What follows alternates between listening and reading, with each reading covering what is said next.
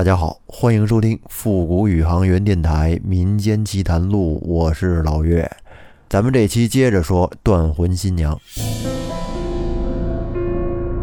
人们原以为她命苦，命中无父。两个豆蔻女子，一个在她婚前被杀，一个在她迎娶当日气绝身亡。凶手是谁？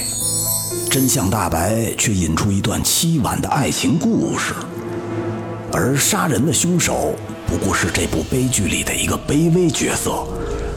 那么，真正的元凶又是谁？请听《断魂新娘》。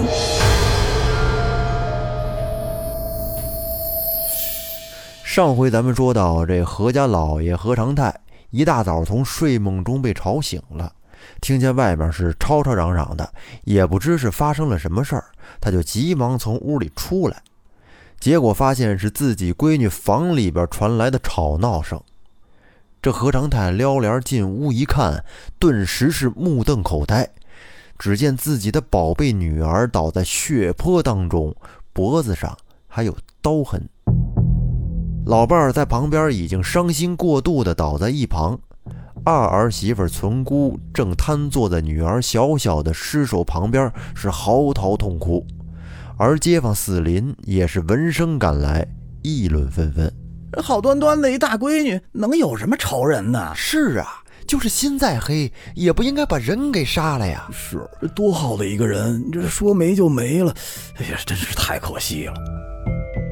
众人正在七嘴八舌的议论着，没成想，猛然间就听一旁的满脸泪水、咬牙切齿的何家二公子荣忠冲上前来，气势汹汹地喊道：“说，别在这胡说八道！”屋里的人全都给我退出去，小心室内摆设，一个都不许碰。等县令来检验。听二儿子这一嚷，何父方才醒过神来，使了好大的劲儿，才喊出了声：“啊，不，不光是这一间，就是其他的所有房间，现在都不许任何人乱走动。”荣忠一听，冲着何老爷喊道：“爹！”您是不是糊涂了？事情发生在我妹妹房里，为何要连其他的房间也都算上？难道自家的父母兄弟还会有杀人的嫌疑吗？可是不想何老爷神情悲愤地说：“哦，都是亲人，嫂嫂不是外姓人吗？那丫鬟不更是外姓人吗？”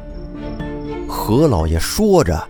就用手指向了屋里瘫坐在地上的二儿媳存姑，以及站立在一旁的丫鬟。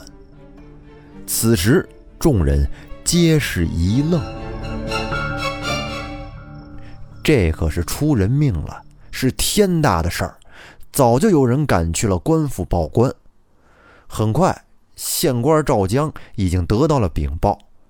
他一听是何家的事儿。这地方官多少也得给点面子，于是就立即带着人亲自来到了何家大院。众人见官老爷来了，慌忙退了出来，生怕跟自己染上什么关系。赵江赵大人进了小小的房中，走进尸体，仔细的观瞧，就见小小合衣而卧，仰面朝天，被子。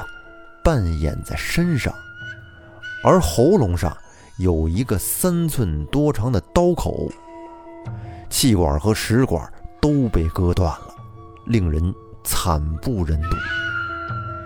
赵大人看完，立即肯定小小确实是被人给杀害的。等尸身检验完毕，赵大人就又在房中环视了一遍，不见有任何的可疑之物。也看不到有什么可疑的脚印儿，于是呢，他一转身就出了小小的房间，来到了院子里。而这时的何氏夫妇、荣忠夫妇均已经恢复了些平静，眼巴巴地瞧着赵大人。赵大人赵江一看，也是心生怨恨，心想：这贼人竟如此狠毒！竟能忍心置一黄花闺女于死地。若要被我查得半点踪迹，不先打你个皮开肉绽才怪！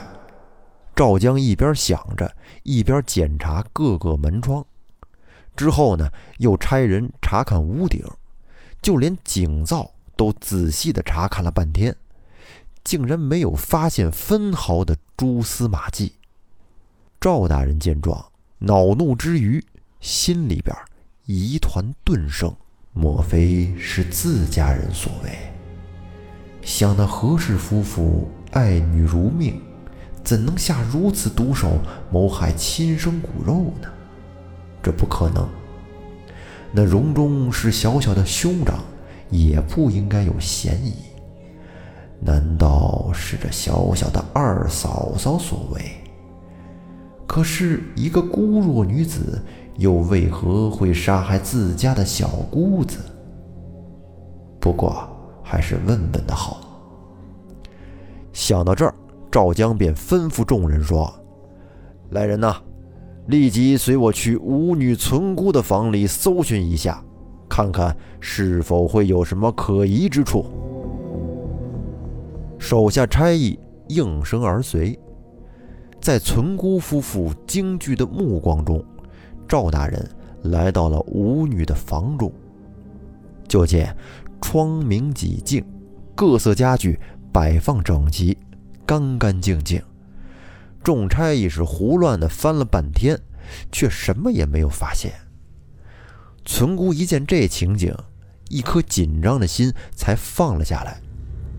他心想：我与小姑情投意合。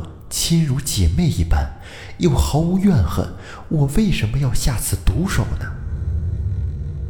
而存姑正想着呢，就见何老爷走进了赵大人，语气沉重地说：“大人，若说外姓之人，这家中还有一个。”赵大人一听，连忙问道：“说是谁呀？”何老爷答道：“前年我家儿媳存姑。”嫁到我家时，她还从自家带了个女丫鬟过来，就是这姓高的丫头。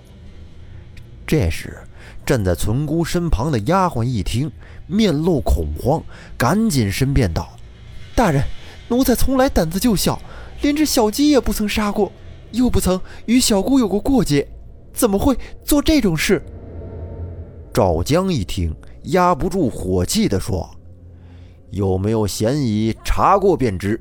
你慌什么？来人，去那丫头房中查看一下。于是何老爷走在前边，带领众人一起走进了丫鬟的房中。众差役一进房门，就到处翻起来。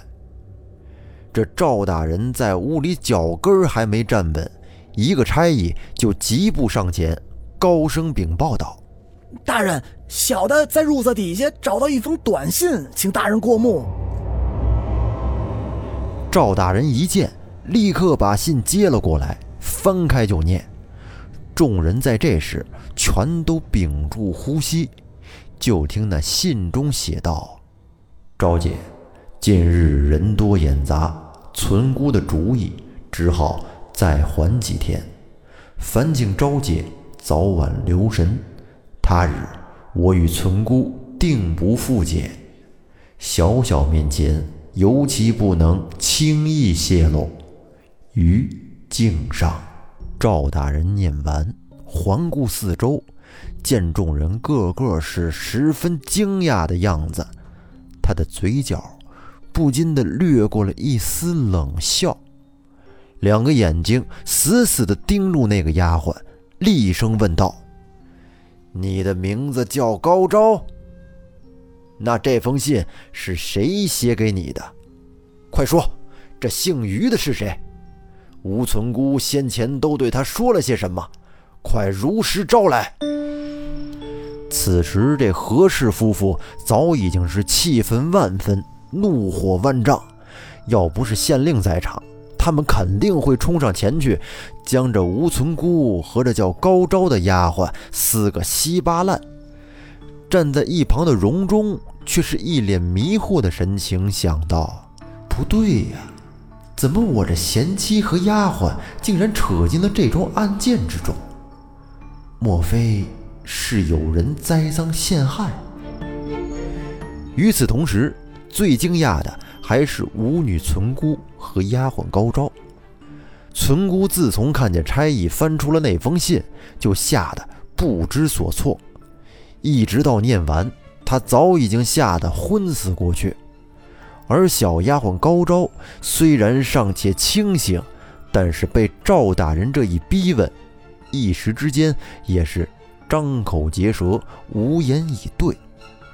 因为他亲眼看见这封信是从自己的褥子下边翻出来的，可是自己却是丝毫都不知道内情，而且这下连存姑都给牵扯了进来。这一定是有人嫁祸于人呐！可是杀人偿命，欠债还钱，这下倒好，人赃俱获。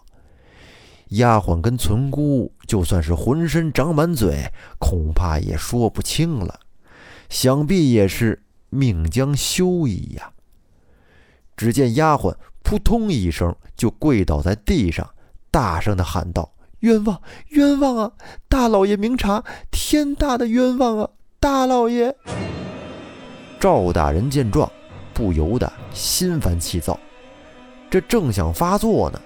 就见何家老爷冲过人群，走到高昭的面前，抬起手来，劈头盖脸的就是一巴掌。那小丫鬟怎么吃得下何老爷这么一记重击呢？当下就应声倒地，嘴里边流出了鲜血。而此时躺在地上的存姑渐渐的苏醒过来。何家老爷一见，就立刻高声的骂道：“好你个贱人！看你平日里装模作样的，却暗中与他人私通，被我女儿小小发觉，你这是怕小小张扬出去坏了你的好事儿，竟然竟然要那贱人杀了我的女儿！你你还我女儿！你还我女儿啊！”何老爷说到此处。是嚎啕大哭，而且握紧双拳就冲了过来。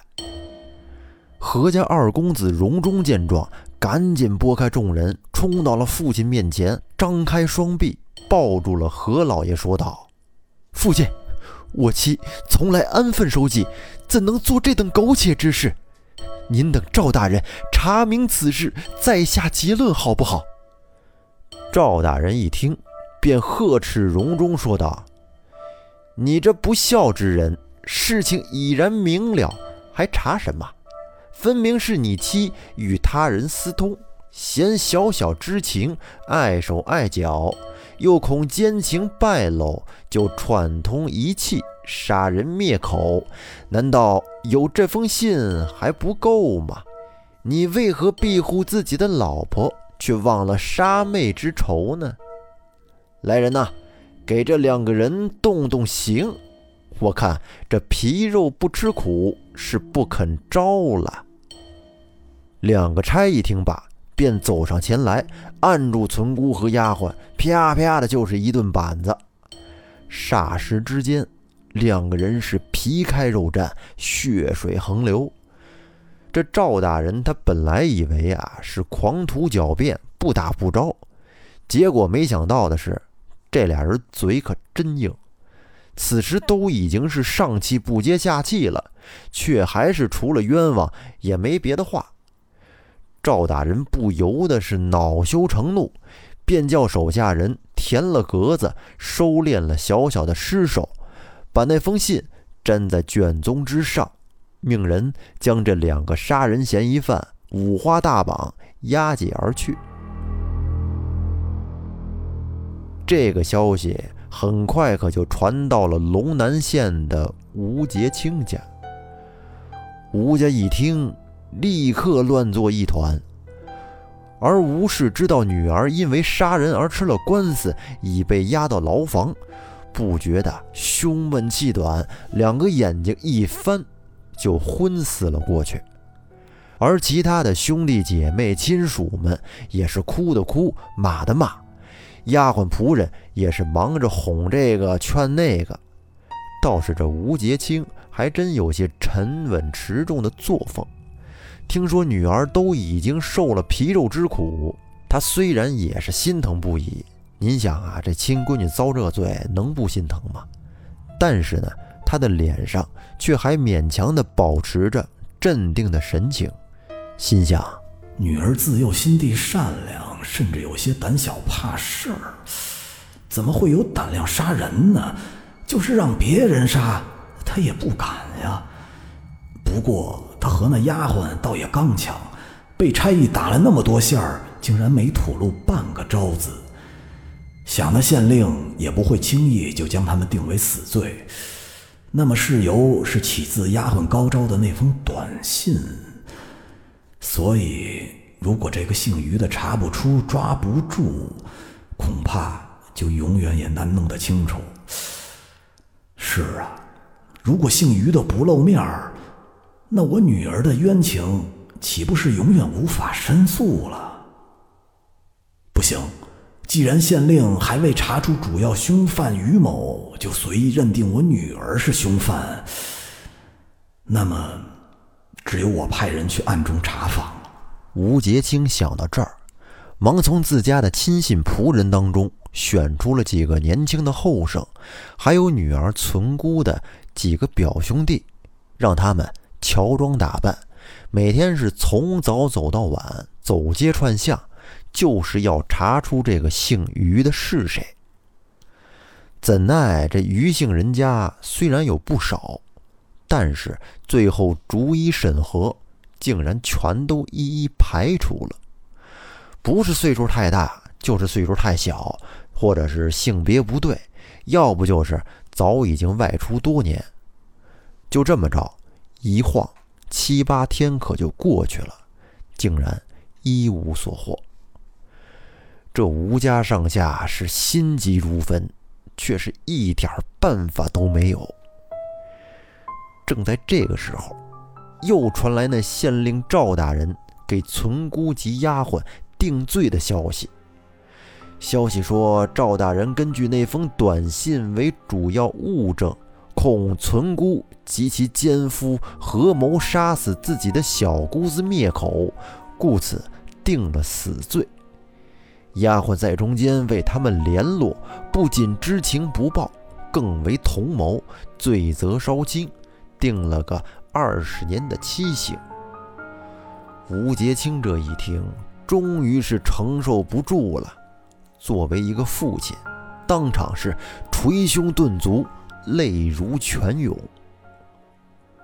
他哭了一会儿，忽然神色凝重，抽泣的喊道：“好你个昏官！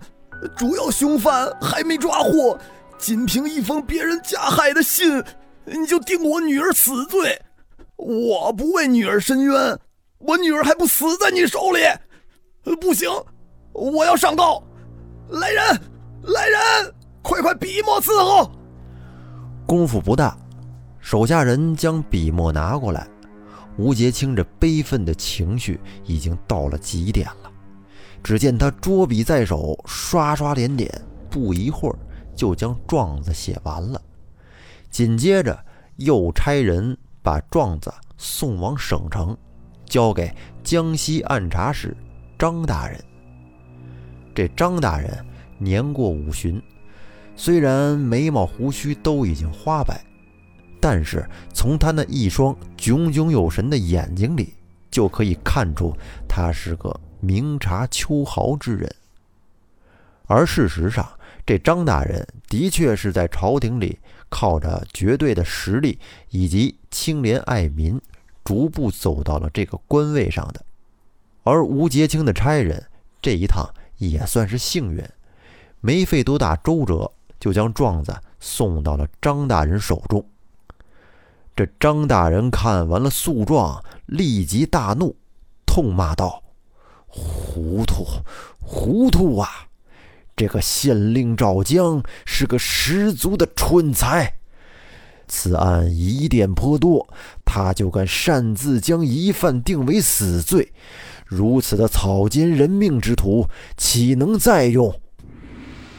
于是，张大人立刻下令革去了赵江的县令之职，听候审查，而另派了一个陈姓的官员临时接替了赵江的职务，来重新审理这个案子。在那个时候，这省长要办个县长，那可是分分钟的事儿。关键这个张大人他是正直廉洁，一向看不上朝内提拔起来的那些庸才，正经的不会，成天就知道拉帮结派，弄些贿赂之事。这张大人对这个案子驳斥的主要有几点，他觉得既然吴女确有通奸之人。那么为什么不把这个人一块儿缉拿到案呢？未查明作案经过，就先定下疑犯吴女的死罪，这根本就不合审案的程序。况且，据那何家老爷的口供称，小小的婚期已经定在下个月，而马上就要离家出嫁的人，舞女和奸夫却为何着急，非要杀了小小？